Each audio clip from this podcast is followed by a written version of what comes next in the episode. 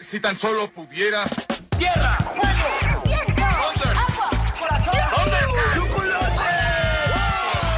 Cartuneando. Soy el marajá de poca Tengo un cañón en el cerebro. ¿Mataron a Kenny? ¿En serio? ¿Dónde está? Cartuneando.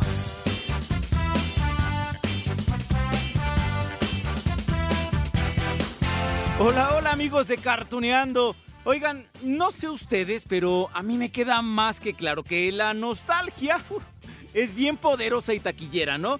A ver, ejemplos tenemos por montones, tanto en el cine, en la televisión, donde ustedes me digan, ah, bueno, el hecho de que este podcast ya supere los tres años y casi 170 episodios, pues también habla de que nos encanta recordar, la nostalgia, les digo, nos emociona saber que nuestros personajes favoritos del pasado siguen aquí, siguen presentes y soñamos que nos seguirán acompañando por muchos años más. A ver, no precisamente es propio de Cartuneando, pero nada más como ejemplo, en el cine acabamos de tener dos ejemplos súper claros.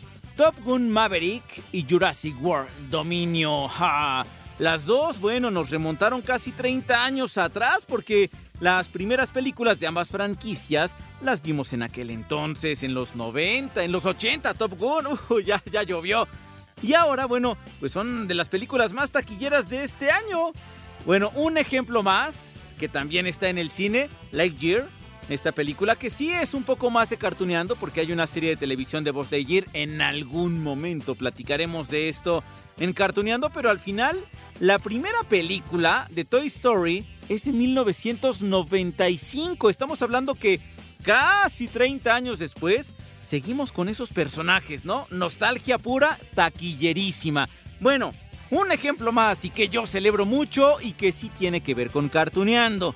Es una serie que acaba de llegar a la plataforma HBO Max. ¡Ay! ¿Saben cuál es? ¡Oh! Bueno, es que esto sí, sí, sí nos lleva directito a los 80, a los 90. Disfruten esto. ¿Qué es lo que ves en un espejo? Tu propia imagen, Monra. Vuelve a tu pirámide, momia. Thunder, Thunder, Thundercat. ¡Oh! Sí, amigos de Cartuneando, son los Thunder, Thunder, Thundercats. Oh, bueno.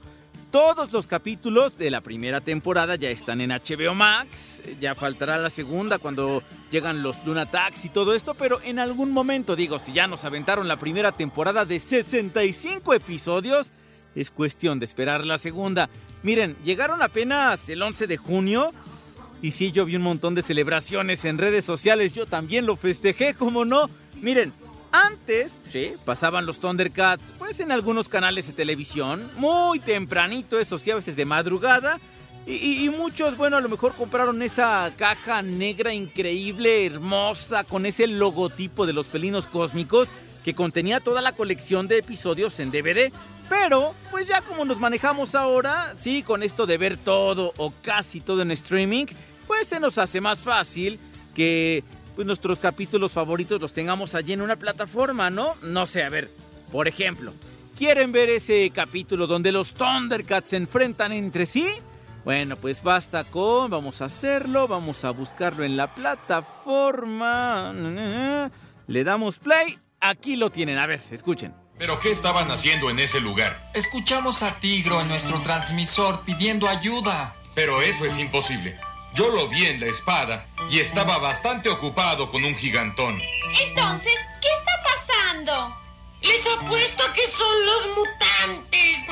Snarf puede tener razón. Ah, ¿y saben qué es lo mejor? Ya lo escucharon ustedes, que la serie que pusieron en HBO Max es la original y con el doblaje original con todo y Víctor Trujillo como Leo no.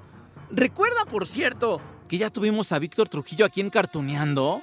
Sí, platicamos con él sobre los Thundercats. Bueno, por supuesto, fue, fue genial, fue genial, nos regaló tantos recuerdos. ¿Quieren que recordemos un cachito de esa entrevista? Va, va, va. Nada más les voy a dejar este fragmento, a ver. Le comentaba acerca de- del doblaje. Eh, en los años 80 eh, en México veíamos Thundercats. y usted interpretó a Leono. ¿Qué recuerdos le, le, vienen a la mente con los Thundercats? Toda, toda la época que pasé como cerca de 10 años en el doblaje todos los días, además de ser un muy buen trabajo, y al mismo tiempo tenía teatro, y al mismo tiempo tenía cabaret, pero tenía doblaje. Me divertía mucho y me divierte mucho. Entonces, cuando, eh, me acuerdo cuando salió Thundercats, se armó un muy bonito grupo de trabajo. Todos los, los que estuvimos en el proyecto, dobladores muy buenos y todos excelentísimas personas.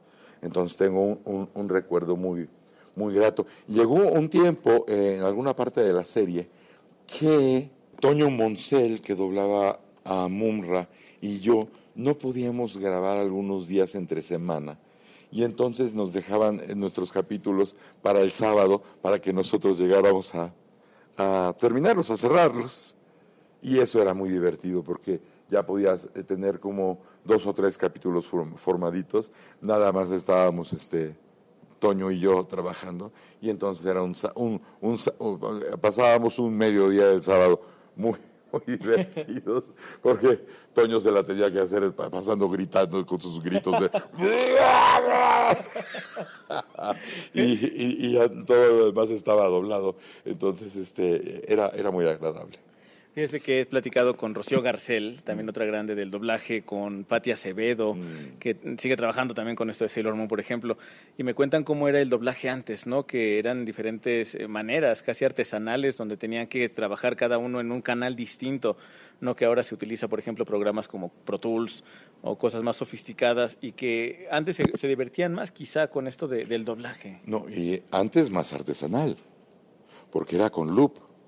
O sea, era el famoso loop que vas haciendo, que eh, se divide en loops. Eh, en cuanto a la historia de los Thundercats, ¿hay algo en particular que a usted le, recuerde? Y bueno, aparte también decir que son caricaturas o series que hoy por hoy marcan todavía muchísimas vidas, ¿no? Hay quien voltea hacia atrás cuando la televisión unía a las familias y muchas veces los Thundercats significaba el momento de la cena para muchas personas porque los pasaban a las 8 de la noche en Canal 5. ¿A usted qué, le recuerda? El gran nivel de esos actores dobladores con los que conviví. En general, pero en la serie concretamente. Magdalena Leonel Cervantes. ¡Wow! Genial, ¿no? Ah, y claro, claro, si quieren escuchar toda la entrevista de Víctor Trujillo sobre los Thunder, Thunder, Thundercats, ¡wow! Bueno, yo les recomiendo que vayan a esos primeros episodios de esta segunda temporada de Cartuneando, porque además les platico de esos cómics donde se reúne Leonó con He-Man.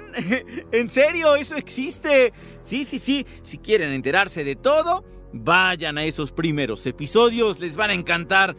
Bueno amigos, otra de las series que es que están causando mucha nostalgia y que yo celebro que esté en una plataforma streaming es Sailor Moon. Bueno, ustedes saben de mi fascinación por este anime, ¿no? La novedad está en esto, amigos de Cartuneando. Apenas el 15 de junio llegaron a Netflix las tres películas noventeras. Sí, películas. Sí, de Sailor Moon. Son tres. Una que pertenece a la temporada de Sailor Moon R, otra de Sailor Moon S y la de Sailor Moon Super S, ¿no? Tres películas. Duran una hora cada una. Eh, pero digamos, miren, les voy a confesar algo. La primera vez, sí.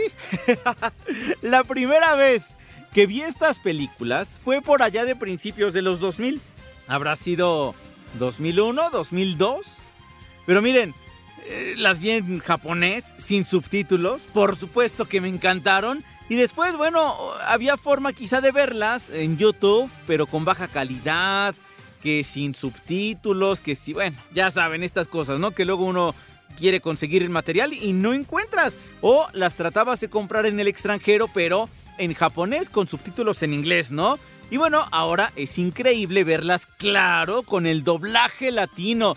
Patia Acevedo, Rosy Aguirre. Bueno, están todas las actrices con las que hemos platicado, por supuesto. Doña Rocío Garcel. Ay, también está Cristina Hernández. Todas están allí. La calidad que merecemos, como no, como público, claro. Yo les recomiendo más Sailor Moon Super S. Me encanta esa película.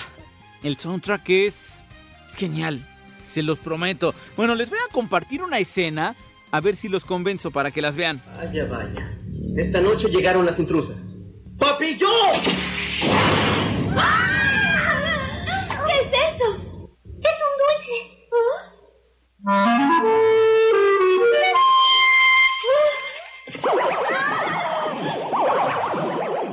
De verdad, de verdad, vayan a ver esas películas de Sailor Moon. Les digo que están en Netflix, eh, apenas llegaron el 15 de noviembre y hay otra buena noticia allí porque apenas agregaron a su catálogo la tercera temporada de Sailor Moon de los 90. Bueno, y eso además de la versión actual, la Crystal, que también me fascina, ¿no? Bueno, todo lo de este anime me fascina y, y para intentar contagiarles de este gusto y decirles que está en Netflix, hacia el alcance de un clic, escuchen esto. He regresado del abismo de la muerte. Soy la Sailor Guardian del silencio. Saturno, el planeta de la destrucción, es mi guardián. Soy Sailor Saturn.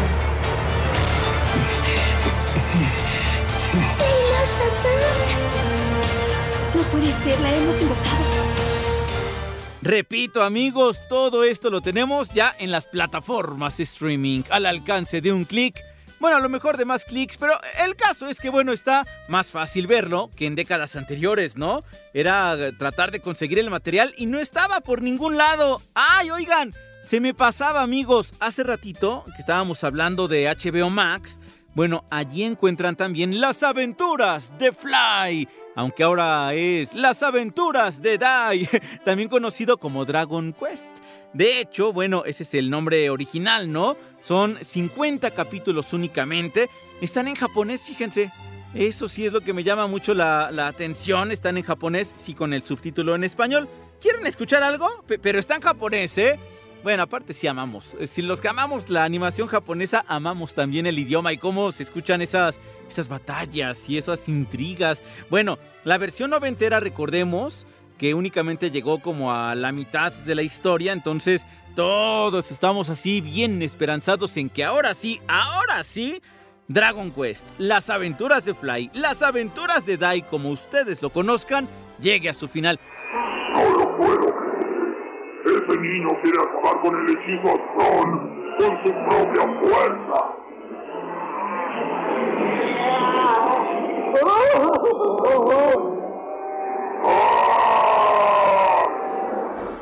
Bueno, bueno, bueno. Ah, sí, lo malo es que no todos son buenas noticias. Ah. Recordemos, amigos, que apenas nos quitaron los Caballeros del Zodiaco en Netflix. ¿Qué les pasa? También nos van a quitar Betty la Fea en julio. Bueno, eso no es de animación, pero se siente feo, ¿no? Miren, yo estoy a la espera de que en alguna otra plataforma pues pongan estas series. Incluso si quieren Alma de Oro, que no es canon, pero está genial.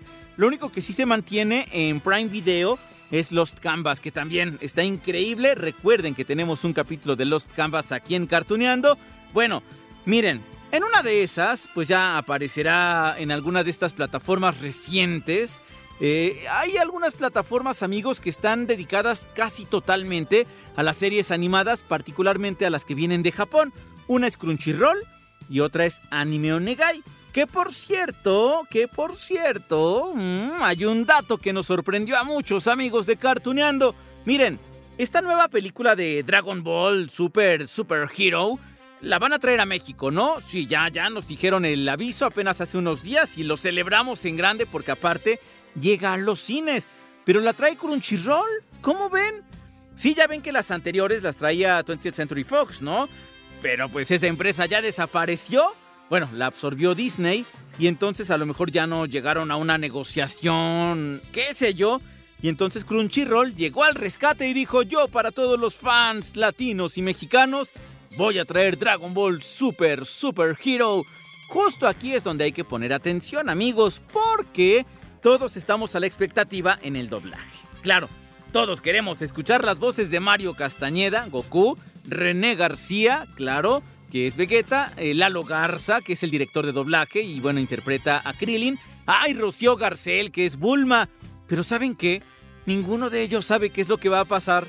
En serio, ya hasta en sus redes sociales salieron a decir así de nadie me pregunte por qué no sé nada del doblaje. Recordemos que tuvimos ya una entrevista pequeñita, tres minutitos, con René García y justo nos decía eso, que no sabía. Escuchen. Oye René, pues cuéntame qué, se siente. Tú habías estado en la eh, convención pasada pero aquí hay mucha más gente. ¿Qué tal? Pues, pues, muy contento, la verdad. O sea, que se esté empezando a abrir esto, que se esté empezando como a, poco a poco. Eh, la gente está deseosa de esto, ¿no? O sea, estuvimos en este encierro tan horrible y la gente quiere esto, quiere vernos, quiere convivir, quiere venir a estas exposiciones. Entonces, muy contentos. La verdad es que la respuesta de la gente siempre es maravillosa. Siempre hago esta broma de que este, eh, siguen pensando que somos buenas personas. no sé por qué. Sí lo eres. pero pero, pero este, siguen viniendo a vernos. Entonces, eso para nosotros pues, nos llena el corazón y el alma, la verdad. Otra de las situaciones que ahorita comentabas, René, tenía que ver con, que, eh, con la nostalgia, ¿no? Y lo que produce auditivamente. Por eso la gente te sigue pidiendo con un montón de personajes. Uno de ellos es Vegeta y vamos a escucharlo de nueva cuenta en eh, Dragon Ball Super Hero. Pero ¿qué, hay de esto? Porque por ahí está el hackeo, el famoso hackeo a Toy Animation. ¿Se retrasa, no se retrasa? ¿Sabes algo? La verdad es que no. O sea, la verdad es que sí sé que hay proyectos, muchos, no solo ese. Eh, pero tal vez quizá debido a la, pandemia se pararon muchas cosas, se frenaron, están como viendo cuándo se estrenan, cuándo no se estrenan, hay muchos retrasos en los estrenos para cine. Entonces, creo que sí viene, o sea, eso creo que es casi un hecho, pero no sabemos cuándo. Eso sí, no tenemos fecha. Ya cuando nosotros estemos este, medio haciéndola y ya nos den permiso de decirlo, seguramente lo vamos a. Y aparte hay otra cosa, aquí no, porque desafortunadamente pues hay un deceso justo con el elenco.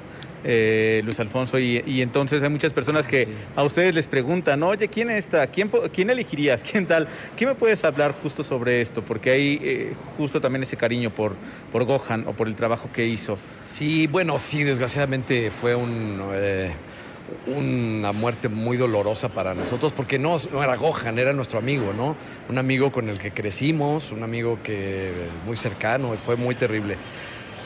Pues no lo sé, tendría que, alguien lo, va lo tiene que hacer, o sea, no hay otra, ¿no? O sea, no hay que puedas todavía reciclar la voz, eh, no. Eh, alguien lo va a tener que hacer y seguramente el que lo haga, si está bien guiado, bien conducido, lo va a hacer con mucho miedo, pero seguramente lo va a hacer con mucho cariño. Aún no pasa nada porque tiene que llegar primero la película y ver qué tanto está Gohan. Parece que tiene un, eh, un protagonismo importante, según entiendo, no lo sé, pero alguien lo va a tener que hacer, ¿no? Este, y, seguramente van a hacer casting. Eso sí, creo que va a ser un casting eh, medio extenso, pero, pero bueno. Bueno, ya veremos, ¿no? El estreno en cines está marcado para el 18 de agosto, sí, en cines, Dragon Ball Super y la traerá Crunchyroll. Ya despejaremos además una gran duda que traemos. ¿Quién va a ser la voz de Gohan? Ah, es que ya ven que, bueno, pues hay una noticia muy triste, trágica, que fue el asesinato de Luis Alfonso Mendoza, el actor de doblaje que le dio voz a Gohan por muchísimos años.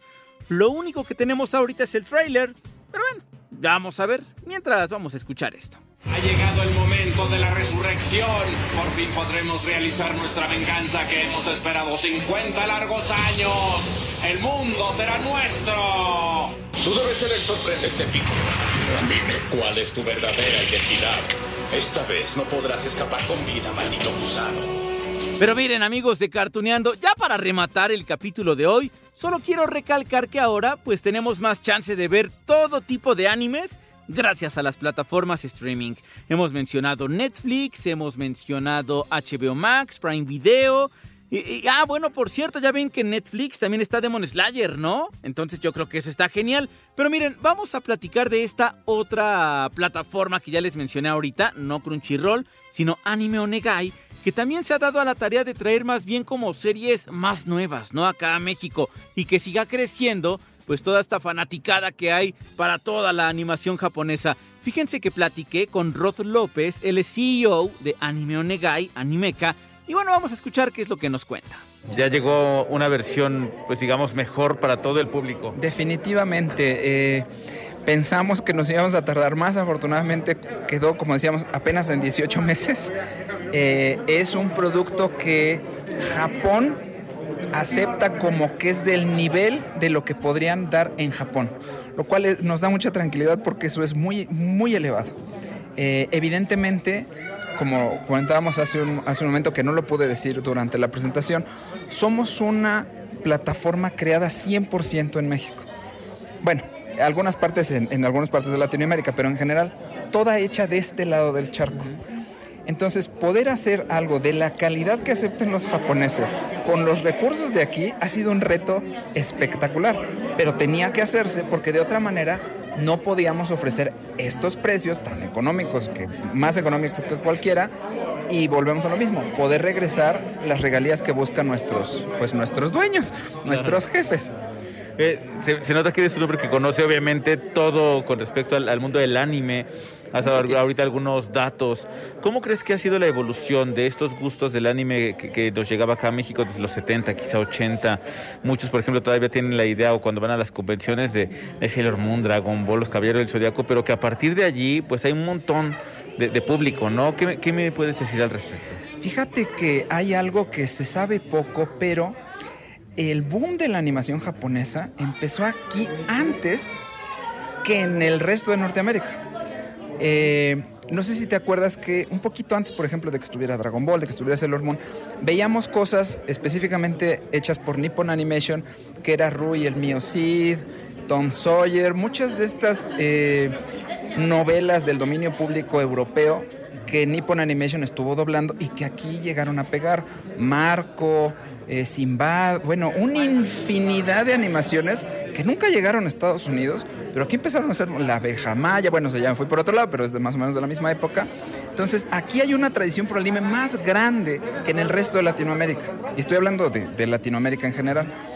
Eh, aquí pegó precisamente Messenger cuando Messenger en Estados Unidos nunca pegó por las restricciones televisivas que había en aquel momento.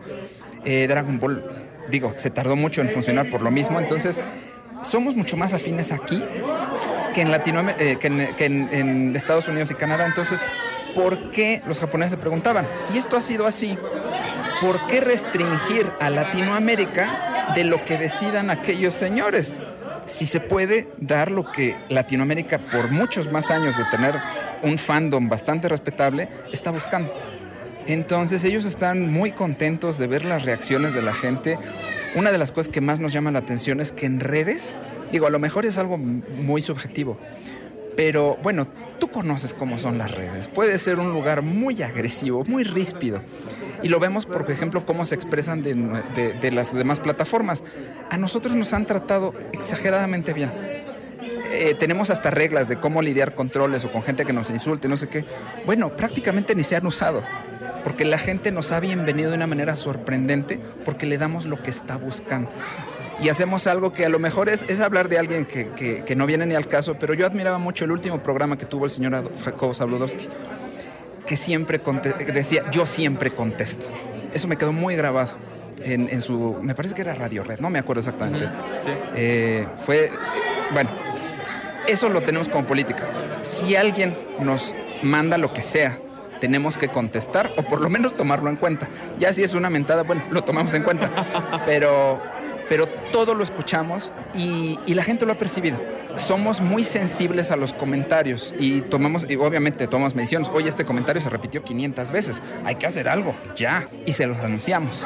Entonces los fans son increíblemente nobles y como nosotros también somos fans, creo que estamos en una sintonía interesante y cómo ha evolucionado con todo esto que me cuentas el público mexicano, el público latino para el anime japonés, para tú eh, decir este, este anime si va, eh, para hacer la selección de lo que están en este momento ofreciendo, 120 títulos.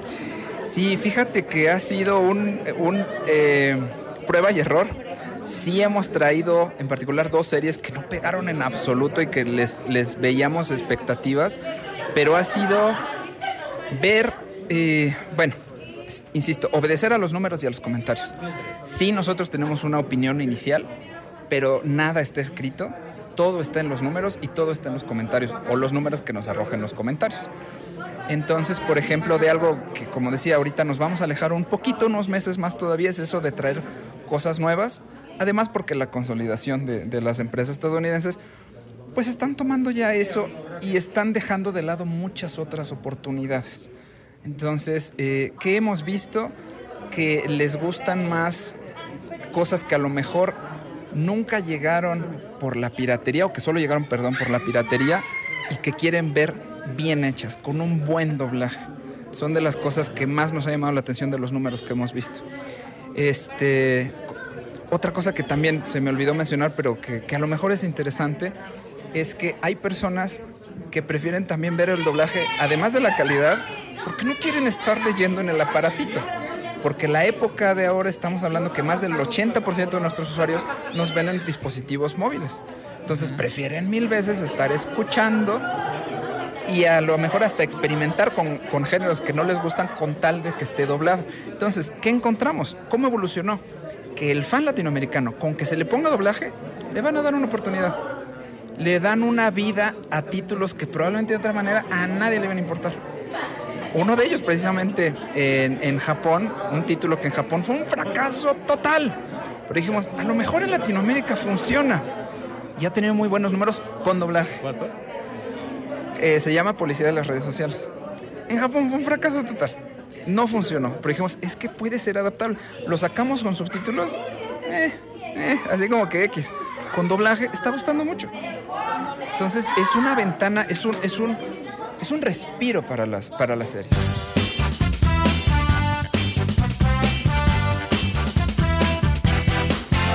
¿Cómo ven amigos de Cartuneando? Pues sí, yo insisto, ya tenemos un montón de series al alcance de 1, 2, 3, 4 clics, pero bueno, ya son clics, ya no es que tengamos que estar buscando, tecleando a ver en qué página y que se nos infecte la computadora, no hombre. Bueno, sí hay que pagar, ¿verdad? Por las plataformas, pero no, está, está padre. Si mantienen este tipo de, de calidad, si mantienen este tipo de series animadas que tanto nos encantan, yo gustoso. ¿Qué van a ver hoy? ¿Sailor Moon? ¿Van a ver las aventuras de Fly? ¿O a lo mejor algo de Lost Canvas? Bueno, tenemos tanto material que allí estamos amigos. Y yo mientras les dejo un gran beso, un gran abrazo y nos escuchamos en la próxima de Cartooneando.